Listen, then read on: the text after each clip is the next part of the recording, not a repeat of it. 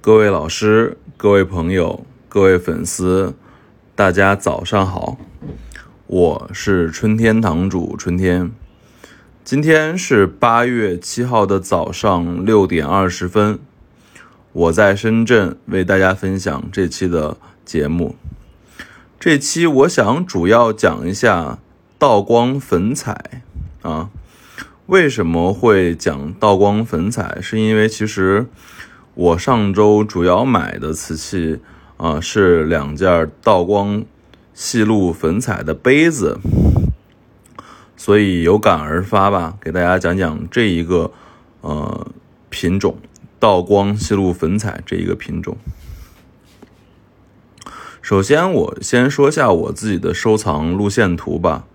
啊，我一开始喜欢瓷器，喜欢就是粉彩这个品种的瓷器，啊，大概喜欢有一两年，然后我慢慢转向了青花瓷器，开始喜欢康熙的青花，然后又喜欢了一两年，到从去年开始吧，我的整体的收藏慢慢又转向了晚清官窑这个品种。啊，基本上现在我做生意，包括收藏的瓷器啊，都以官窑瓷器为主了。啊，普通的民窑瓷器我基本上买的很少。嗯，啊，为什么这次回来捡回来讲道光粉彩瓷器？啊，也是因为其实上周在惠州啊，我突然看到两件不错的道光粉彩，然后觉得手痒，然后又买了两只。啊，这就是。啊，怀念初恋的感觉吧，啊，可能是。首先，我想先讲一下，就是道光瓷器的这个整体的给我的感受啊。呃，客观说，我觉得我自己算道光瓷器的行家啊，因为不管是它官窑的三友、官窑的白丽玉绿龙、官窑的压道皇帝啊。这些官窑品种我买卖的不少，因为这种品种都不便宜。三友我买的时候十一万，卖十三万，然后白地绿龙在雅舍买回来是七万五千多，然后卖苏比是九万多块钱，然后我在大一买的压道皇帝是六万两千五，卖的是七万五千块钱，所以整个道光官窑的。嗯，瓷器我认真说算算买卖过的吧。我觉得在这方面我还确实可以啊，有一点点小小的就是发言权啊。道光瓷器在我看来，其实现在应该已经不算价值洼地了。嗯，从当时应该是一零年五台山人那场专场拍卖开始吧，就是道光的保利的五台山人，嗯。那场专场开卖时，道光瓷器已经慢慢的从原来的价值洼地，现在我觉得应该是价格已经到了比较适中的情况。呃，整体现在看清中期的官窑瓷器，嘉庆、道光的瓷器，啊，价格应该是三代瓷器的七折、六七折左右吧。啊，这是它的一个市场的定位。然后从审美和质量看，当然，客观的说，距离三代的官窑瓷器质量确实有明显的，尤其是道光中后期啊，确实与当时最好的雍正晚期、乾隆早期的官窑瓷器质量有不小的差距啊。所以，首先先讲一下这个。道光瓷器的一个概况吧，啊，然后我再想讲一下，就是道光瓷器的现在这个价格啊。首先，我客观的说，就是道光官窑瓷器价格，刚刚已经说了，就是市场行价啊。而道光的民窑瓷器这边，其实我觉得，嗯，最贵的道光最贵的品种就是道光细粉这个品种了啊。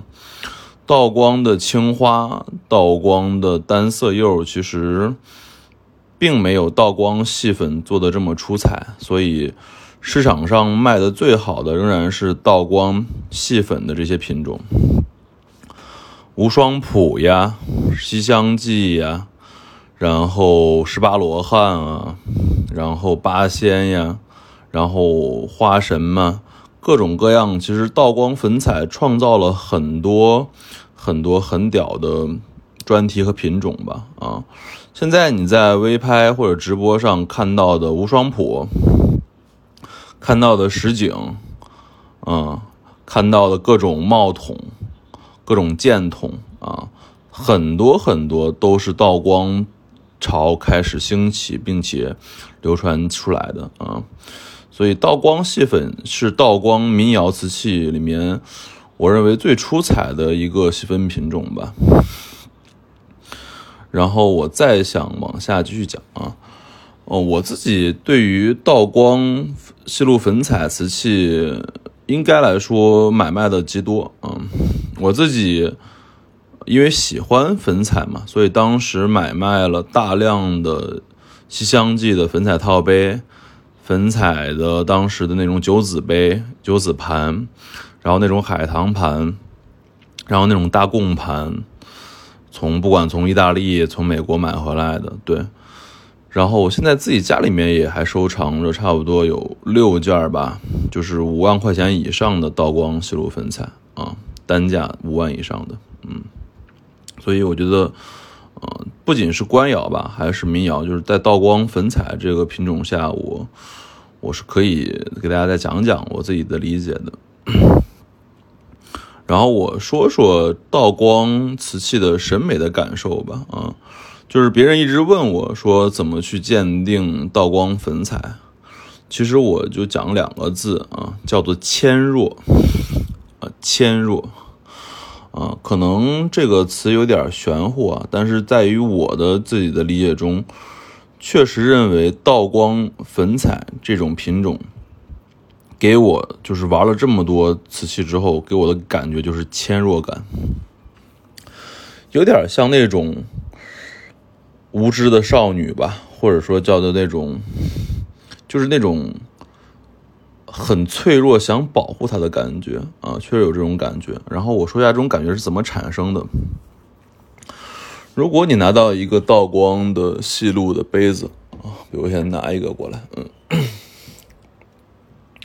它和三代瓷器中的核心区别有很多。先说胎吧，道光的这个胎。和乾隆的胎是完全不一样，和康熙也完全不一样。它的整个胎荧光，如果你直射的时候，发现它的胎就有点点发黄，然后有那种又黄又松软又油润的感觉啊，这是它的给我的第一感觉。第二，再看它的彩，道光的彩啊，如果你仔细去和。清代细粉的另一个高峰雍正细粉去比的时候，就发现有两个比较明确的，就是区别。第一个就是整个彩的质量和厚度是明显不如雍正细粉的。啊，如果你用手一摸，就会发现凹凸感完全是不一样的。啊，道光细粉是很平的，而雍正细粉是凹凸非常明确的。当时国力差距导致的嘛，嗯。第二就是用笔的这种感受，我刚刚也说了，就是道光细粉给你的感触就是这种纤弱感。如果你去仔细对比雍正、乾隆的细粉和道光细粉的这个用笔，就发现感觉匠人的这个手啊，用笔不再这么有力了，而是有一种淡淡的那种忧伤感，它的勾勒描摹更加匠气。啊，更加匠气，没有那种真正的写实或者说用笔那么有力的感觉，所以这一个厚度，一个用笔，就区别了整个粉彩的这个给你的整体感受。嗯，综合来说，我认为其实道光细粉是继这个雍正细粉之后的，就是清代细粉的第二个高峰。但它的高峰并不是它的胎釉质量或者彩的质量，而是它创造出了一种独立的那种悲伤美学吧？啊，我觉得是悲伤美学。然后我也想再重点说说，就是道光细粉的题材啊，其实我认为，到了道光一朝的戏粉呢，最值得看的就是他对于题材的选择。你明显会发现，人物构图、人人物故事画边构图的的样式和种类会越来越多啊。正如我们前面说的，这里我讲三个吧，就是道光戏粉最经典的就是人物画片儿啊。第一个就是无双谱啊。无双谱，我觉得应该玩 C 的同学都知道啊。这个无双谱，这个样式就发自于就是道光一朝。然后，如果你去深究它的原因的话，其实我认为是当时国力衰弱导致民间一种慕古心态的一个体现啊。为什么会出现这么多英雄人物？就是觉得当时觉得。啊，国力太衰弱了，太需要英雄来拯救了啊！这是这么一种诉求的体现啊，在词义上的体现。第二个品种就是著名的实景啊，实景，不管是豫章实景还是南巡实景啊，整体看到实景这个品种也是出现在道光这一朝，然后延续到晚清民国。而实景的产生，其实我认为是一种西方。独立构图对中国的影响啊，当时其实再去看扬州八怪当时做的那些册页，你就觉得其实是两个之间是有关联的。对，就任何东西，其实你从书画上看到的东西，都会在瓷器上有所体现，有所体现。然后第三个品种就是金鱼啊，中国金鱼画的最好的瓷器的时代就是道光这一台啊。从慎德堂当时的官窑就有这个道光金鱼的这个体现，而到了民窑这边，其实金鱼画的活灵活现啊！我自己有一只司补斋的碗啊，道光官窑的，当时瀚海买回来是三万七吧，三万六，啊，画的是极好啊！所以无双谱、石井和金鱼，我认为是道光这一茬粉彩的三个。最好的品种类型啊，最好的品种类型。然后我们再收一收这个今天的题目啊。今天我们讲的其实是我第一次比较认真的讲一个品种，我自己的理解啊。这些这些理解其实和可能官方的很多说法都不一样啊，但这确实是我自己在上手和买卖过大量刀光瓷器之后的一种感觉啊。包括我提到的这种伤痕文学啊、纤弱感啊、悲剧美学，啊，这都是我自己的说法啊，并不可以 啊，指这种大众的这个观点啊，所以这里也请大家能够啊，能够能够谅解，好吧？今天讲到这里，物件开门不解释，纯天堂藏词。